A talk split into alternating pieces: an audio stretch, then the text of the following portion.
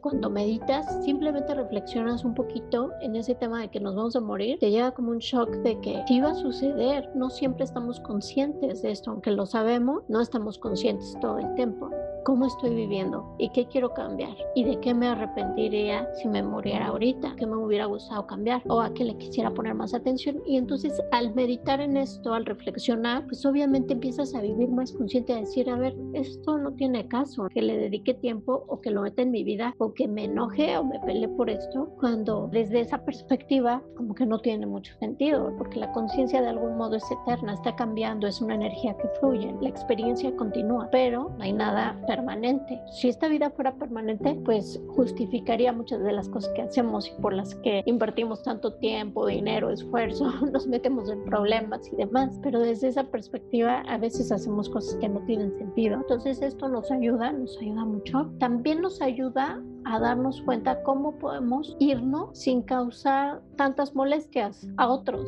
o cómo podemos ayudarles en ese proceso. En los cursos de tanatología es muy interesante cómo se reflexiona sobre el, pues que prepares tu testamento, que tengas todos tus papeles en un folder o en algún lugar donde sea fácil para tus seres queridos accesar, que les digas qué quieres que hagan con tu cuerpo, con tus cosas. En la medida en que tú puedas dejar esas instrucciones muy claras, que les puedas dejar las cosas organizadas, el proceso también para ellos no va a ser tan difícil, porque entonces, aparte de que se les va un familiar, luego hay que lidiar con una cantidad de papeleos y problemas y situaciones que no tenían contemplado. Entonces, si puedes dejarles instrucciones, tu contraseña, lo que sea que ellos vayan a necesitar, entonces eso es un proceso que ayuda también a tus familiares a unirse en esa situación y hacer lo que ella quería o lo que él quería. Entonces, eso puedes también hacer por tus seres queridos y es una forma de prepararte y pues de hasta el último momento tener un acto de amor y compasión hacia ellos. Puedes dejar instrucciones tan específicas como si estoy en tal circunstancia me gustaría que me revivieran o mejor déjenme morir. Me gustaría ser hospitalizado, me gustaría, si se puede, morir en mi casa. Cualquier tipo de instrucción que tú puedas dejar puede ser de gran ayuda. Y si tienes una comunidad de amigos que practican la meditación como nosotros, pues decir, avísenle a mis amigos, porque sabes que tus amigos van a estar dedicando su práctica por ti, van a estar ayudándote en ese proceso. Se dice, según los tibetanos, que cuando tú experimentas el proceso de la muerte, si tienes entrenamiento, en la meditación puedes entrar consciente en ese proceso, así como hablábamos de los sueños lúcidos, que si tienes entrenamiento puedes entrar lúcido al sueño, al estado de los sueños. Pues igual te puedes entrenar y entrar lúcido al estado de la muerte. Si no tienes ese entrenamiento, entras como en un blackout, como si te quedaras dormido por tres días. Se dice que en esos tres días es recomendable, si se van a hacer papeleos o cosas, que se hagan en esos días. Pero de preferencia, esperar 49 días antes de empezar a repartir tus cosas o lo que sea. Si tú antes de morir las regalas y no tienes apego, está perfecto. Si tienes apego, pues entonces eso te puede perturbar porque a los tres días, según la teoría de los tibetanos, tú despiertas en un estado como de sueño,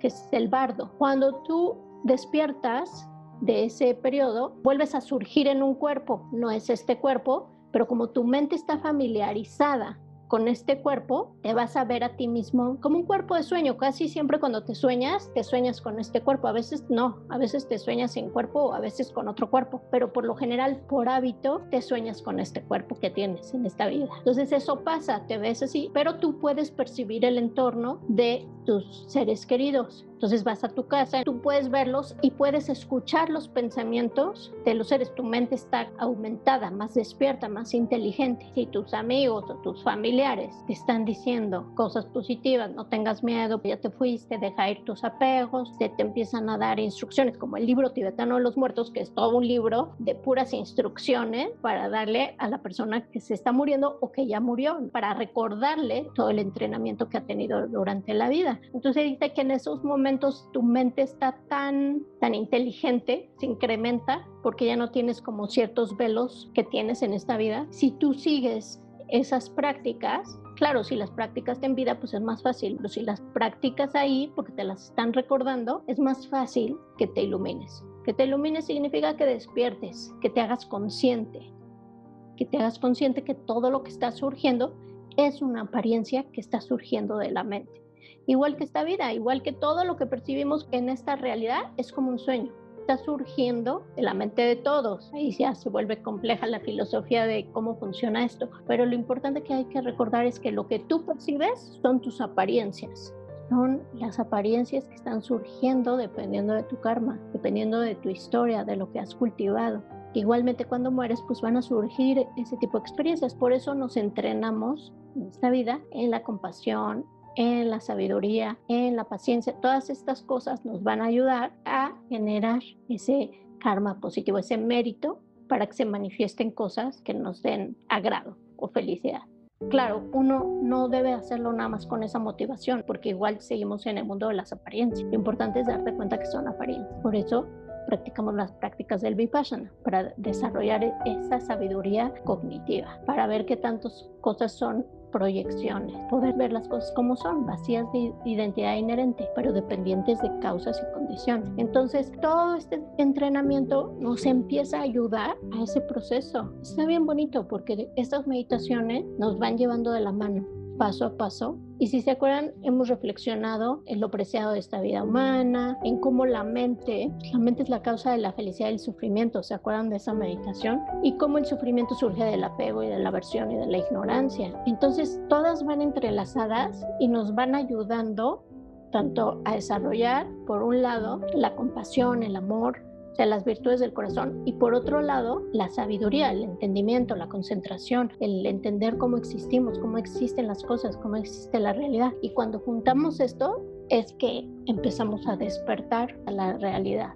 Ya no vivimos en piloto automático, ya no vivimos adormecidos, ya no vivimos preocupados solo por los intereses mundanos, creyendo que la felicidad está en esas cosas. Ya nos damos cuenta que nuestra felicidad depende de ese autoconocimiento, de ese entendimiento y de desarrollar esa conexión con todos los seres. Entonces, este, estas meditaciones, como les decía, son parte del camino de Lam Dream, esta meditación se llama Imaginando nuestra muerte y si ven es una continuidad de la meditación que hicimos la semana pasada, donde meditamos sobre los nueve puntos sobre la impermanencia y la muerte. Y bueno, todas estas están interconectadas. Hay otra meditación muy bonita que podemos hacer después, donde vamos imaginando cada disolución, las visiones que se tienen durante el proceso del morir. Por ejemplo, cuando se disuelve el elemento tierra, que es la solidez, nuestro cuerpo siente como que se está hundiendo y empiezan a ver ciertas visiones. A veces son visiones como de chispas o de neblina o, una visión como de un cielo, dependiendo del proceso en el que vayamos.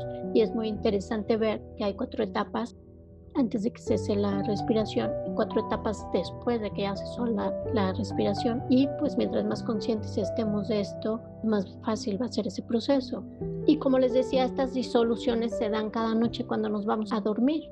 Entonces, si aprendemos a estar conscientes en ese proceso de disolución y de entrar al sueño, y también al despertar surge ese proceso, pero en forma inversa, nos vamos preparando también para el momento de la muerte. No es tan fácil, pero poco a poco con estas prácticas vamos generando esa conciencia, estar conscientes en cada momento y aprovecharlo como parte de nuestra práctica. Qué bonito que podamos dedicar, aunque sea un ratito a la semana, a hacer estas prácticas. Nos sirve a todos y realmente eso es meditar, es como el gimnasio de la mente entrenarnos, familiarizarnos con estas meditaciones una y otra vez y cada vez te van cayendo 20 más profundo y te sirven eh, impregnando a tu vida. Y bueno, no significa que ya de la noche a la mañana, porque siempre estamos muy habituados y vamos a caer en ese piloto automático y vamos a hacer a veces pues los mismos errores, pero hay que cultivar esa relación con uno mismo, como dices, perdonarnos y saber que estamos haciendo lo mejor que podemos y poco a poco, pero mientras le pongamos un poquito de conciencia y de atención a nuestra mente, empiezan a darse cosas maravillosas. Eso es muy importante, hablarlo abiertamente y poderse preparar. Y algo que sí puedes hacer desde ya desde hoy porque no sabemos si nos vamos a morir mañana o pasado mañana. Algo que podemos hacer ya de una vez, sobre todo si tienes ese vínculo tan cercano con alguien que depende mucho emocionalmente de ti, escríbeles una carta como si fuera una despedida y guárdala porque realmente puede ser de mucha ayuda en esos momentos. Ayuda como platicarlo en familia, y como preguntarle a cada quien a ti qué te gustaría. Es muy bueno platicarlo abiertamente. Y bueno, qué bueno que te imaginaste una muerte bonita porque este también es como decir, ah, bueno, pues si quiero tener una, una muerte bonita, puedo contribuir cuidándome, alimentándome bien, etcétera, aunque no hay garantía, te puedes morir en un accidente o cualquier cantidad de cosas que están fuera de nuestro control, pero sin embargo esta meditación la podemos hacer con diferentes posibles situaciones. ¿Qué pasaría si me muero de una enfermedad? ¿O qué pasaría si me muero de un accidente? Y entonces eh, también nos sirve un poco al reflexionarlo al principio de resistencia, pero nos sirve para ir soltando el miedo. Cuando tú reflexionas y te familiarizas con, con una idea, le vas perdiendo también el miedo. Pues gracias. Nos vemos la próxima semana. Gracias. Bonita noche. Te recomiendo escuchar la meditación que tuvimos antes de esta reflexión y discusión en el episodio anterior.